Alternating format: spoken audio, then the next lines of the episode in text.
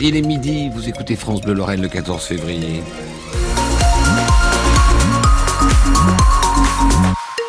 Un coup d'œil sur notre actualité, c'est grâce à Cédric Lieto. Bonjour Cédric. Bonjour Jérôme Pronome, bonjour à tous, avec euh, de la grisaille encore aujourd'hui. Oui, euh, un temps gris, mais des températures qui continuent euh, un petit peu leur grimpette. On va repasser la barre des 10 degrés qu'on n'avait pas vu depuis un petit moment. On aura jusqu'à 12 degrés à Nancy, 11 degrés à Épinal. Demain, on continue à grimper avec toujours un ciel couvert, mais quelques belles éclaircies de temps en temps et des températures qui atteindront les 15 degrés. Cédric, un homme toujours recherché après un meurtre hier soir dans le Grand Nancy. Un quadragénaire a été tué hier soir à la limite entre entre Tomblaine et Saint-Max à proximité de la piscine du Lido. Euh, Tristan Barraud, vous êtes sur place pour France Bleu Sud Lorraine et vous avez rencontré des proches de la victime. Oui, oui, ces proches euh, se sont rassemblés euh, près de la piscine, hein, près des lieux du drame. Il y a d'ailleurs beaucoup de voitures, le parking est plein, la vie reprend ici au milieu des promeneurs aussi le long de la Meurthe. C'est dans ce cadre-là que ces proches se sont rassemblés, encore sonnés, choqués parce qu'il s'est passé, très émus. Ils ont ce besoin de se rassembler, d'en parler. Pourquoi lui? Pourquoi s'en est-on pris à lui? La victime qui est décrite par ses proches comme un homme discret, un homme sans histoire, gentil, un homme serviable.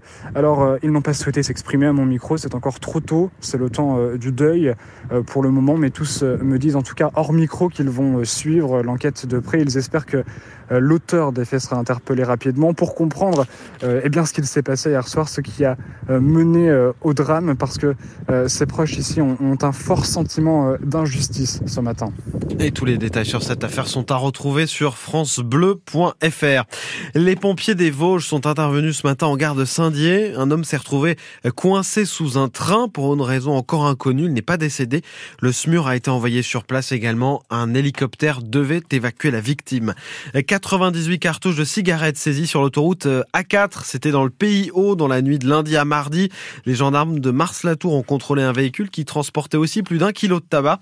La marchandise a été saisie. Le conducteur originaire de l'Aube va être convoqué devant la justice. L'hommage national à Robert Badinter débute en ce moment à Paris. Événement place Vendôme, retransmis dans le péristyle de la mairie de Nancy. L'ancien garde des Sceaux est décédé à l'âge de 95 ans, artisan de l'abolition de la peine de mort en France.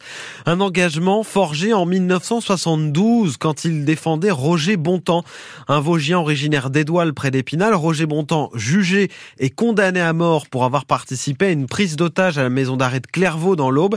Elle s'était soldée par deux morts, Clément Lhuillier. Une affaire fondatrice pour Robert Badinter, qui l'avait raconté en 2002 au micro de Joël Calmette sur France Culture. C'était la première fois que je défendais un homme qui encourait réellement la peine de mort. Et j'ai probablement découvert là ce que cela signifiait comme intensité et comme angoisse. Lors du procès, Badinter prouve que Bontemps n'est pas celui qui a tué, mais les jurés le condamnent à mort pour complicité sans circonstances atténuantes. Après le rejet du pourvoi en cassation et la grâce présidentielle refusée par Georges Pompidou, Bontemps est guillotiné à la prison de la Santé au matin du 28 novembre 1972.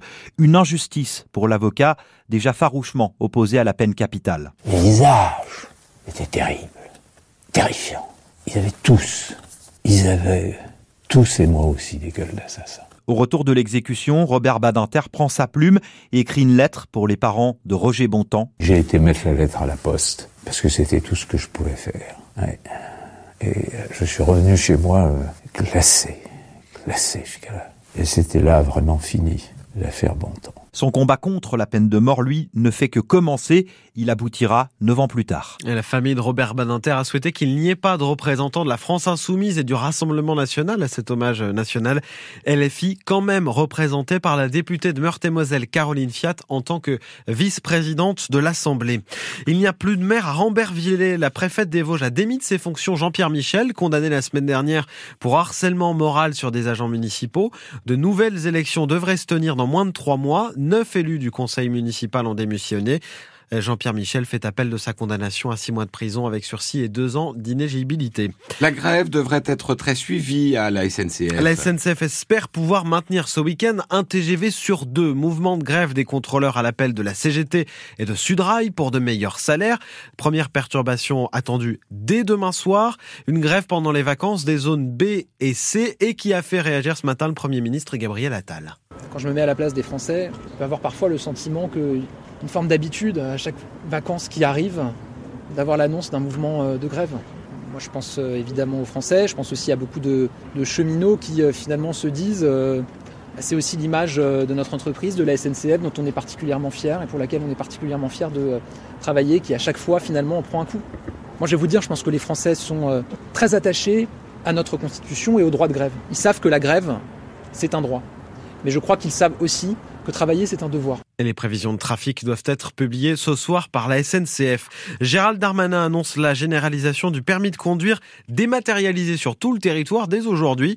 La mesure était testée dans trois départements depuis le mois de mai. Vous pourrez donc demander une version numérique à conserver sur votre téléphone en cas de contrôle ou pour louer un véhicule. Notez que ce ne sera pas obligatoire. Le mondial air ballon repris in extremis. L'événement qui rassemble des centaines de pilotes de montgolfière à Chamblay avait mis la clé sous la porte. La société pilote de Rosier avait même vendu son matériel fin 2023. Il y aura finalement une édition en 2025. Le créateur du Mondial Air Ballon, Philippe Buron-Pilatre, a trouvé un repreneur, le groupe ABC spécialisé dans l'événementiel et qui s'est manifesté sur le fil. Ça s'est fait euh, fin novembre, début décembre, donc euh, c'est quand même très récent et il a fallu euh, imaginer un avenir en deux mois. L'idée, c'est surtout de tout mettre en place pour que ça puisse être organisé en 2025. On a déjà un peu de retard, donc euh, il est temps de taper dans la butte. Il va falloir euh, informer tous les pilotes du monde entier. Tout le monde a l'air euh, enchanté. Je pense que déjà les réseaux sociaux surchauffent dans le monde entier.